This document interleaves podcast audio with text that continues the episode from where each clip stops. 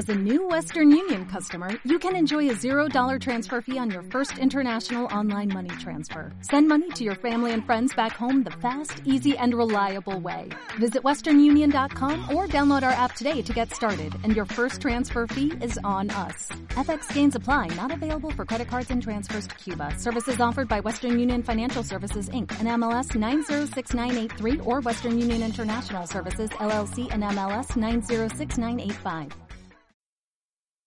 La felicidad y la libertad comienzan con la clara comprensión de un principio. Algunas cosas están bajo nuestro control y otras no. Epicteto.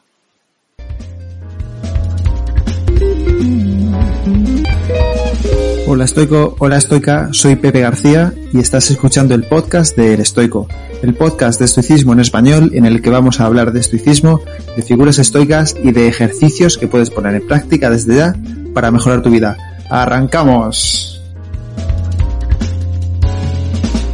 Quiero darte la bienvenida a este primer episodio de El Estoico y te prometo que va a ser un episodio introductorio muy cortito. Mi intención con este podcast es darte todas las herramientas que conozco y que creo que pueden ser útiles para ti porque yo también las estoy probando y me están sirviendo. Primero de todo, quiero pedirte perdón de antemano por si cometo algún fallo técnico. Es la primera vez que hago esto y aparte de no tener un equipo técnico y estar grabando con mi móvil, como puedes comprobar no pronuncio demasiado bien. Por eso, si no escuchas bien alguna parte del capítulo, te pierdes en algún concepto o te gustaría incidir más en alguna idea, por favor escríbeme a elestoico.com gmail.com y estaré encantado de hablar contigo. Como te he dicho, este primer episodio es introductorio, así que vamos a empezar por el principio. ¿Qué es el estoicismo? El estoicismo es una filosofía práctica fundada en Atenas por Zenón de Citio en el año 301 a.C.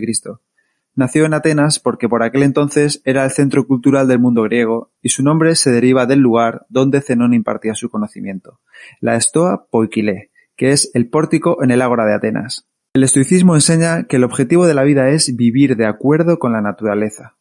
Los estoicos tomaron esta afirmación en el sentido no de retirarse a una vida tranquila en el campo, sino vivir de acuerdo con la virtud, o en otras palabras, sobresalir como ser humano. Vivir de acuerdo con nuestra propia naturaleza o virtud significa desarrollarnos y alcanzar nuestro potencial como personas, cultivando el ejercicio de la razón, logrando una fortaleza de carácter y una sabiduría práctica, según el estoicismo, el resultado de nuestras acciones, ya sea que logremos un éxito externo o un fracaso, es por lo tanto menos importante que la naturaleza de nuestro propio carácter. Es decir, lo importante es la intención con que hacemos algo, no el resultado. Si hemos actuado conforme a la naturaleza y a la virtud, significa que nuestra intención era buena y por lo tanto esa acción era la correcta, independientemente del resultado.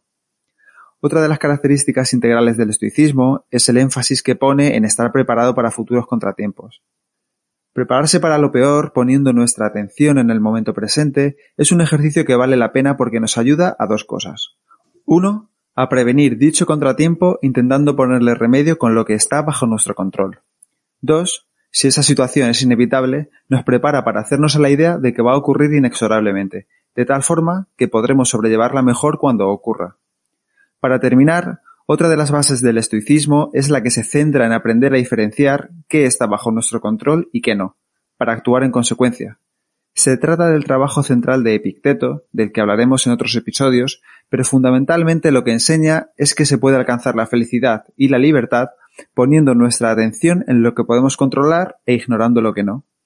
Por ejemplo, de ti depende cómo reaccionas a los eventos externos, tu opinión sobre las cosas o tu opinión sobre las personas, o dónde pones tu atención. De ti no depende qué piensan los demás sobre ti, las medidas que toman los políticos o cuánto va a durar el coronavirus.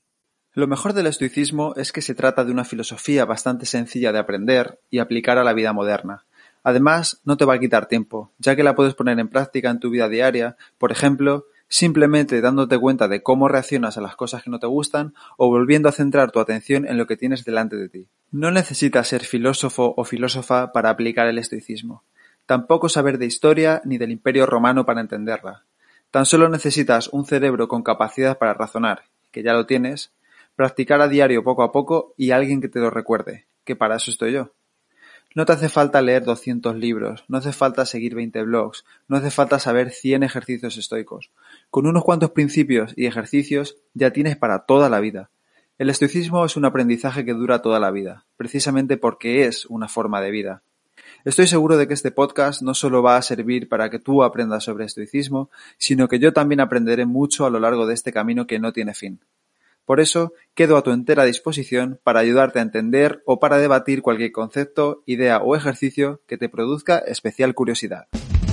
Y hasta aquí el primer episodio de este podcast. Si quieres ayudarme a que este podcast crezca y pueda ayudar a más gente, te animo a suscribirte y recomendarlo en la plataforma de podcast que utilices o en redes sociales, o mejor aún, a tus amigos.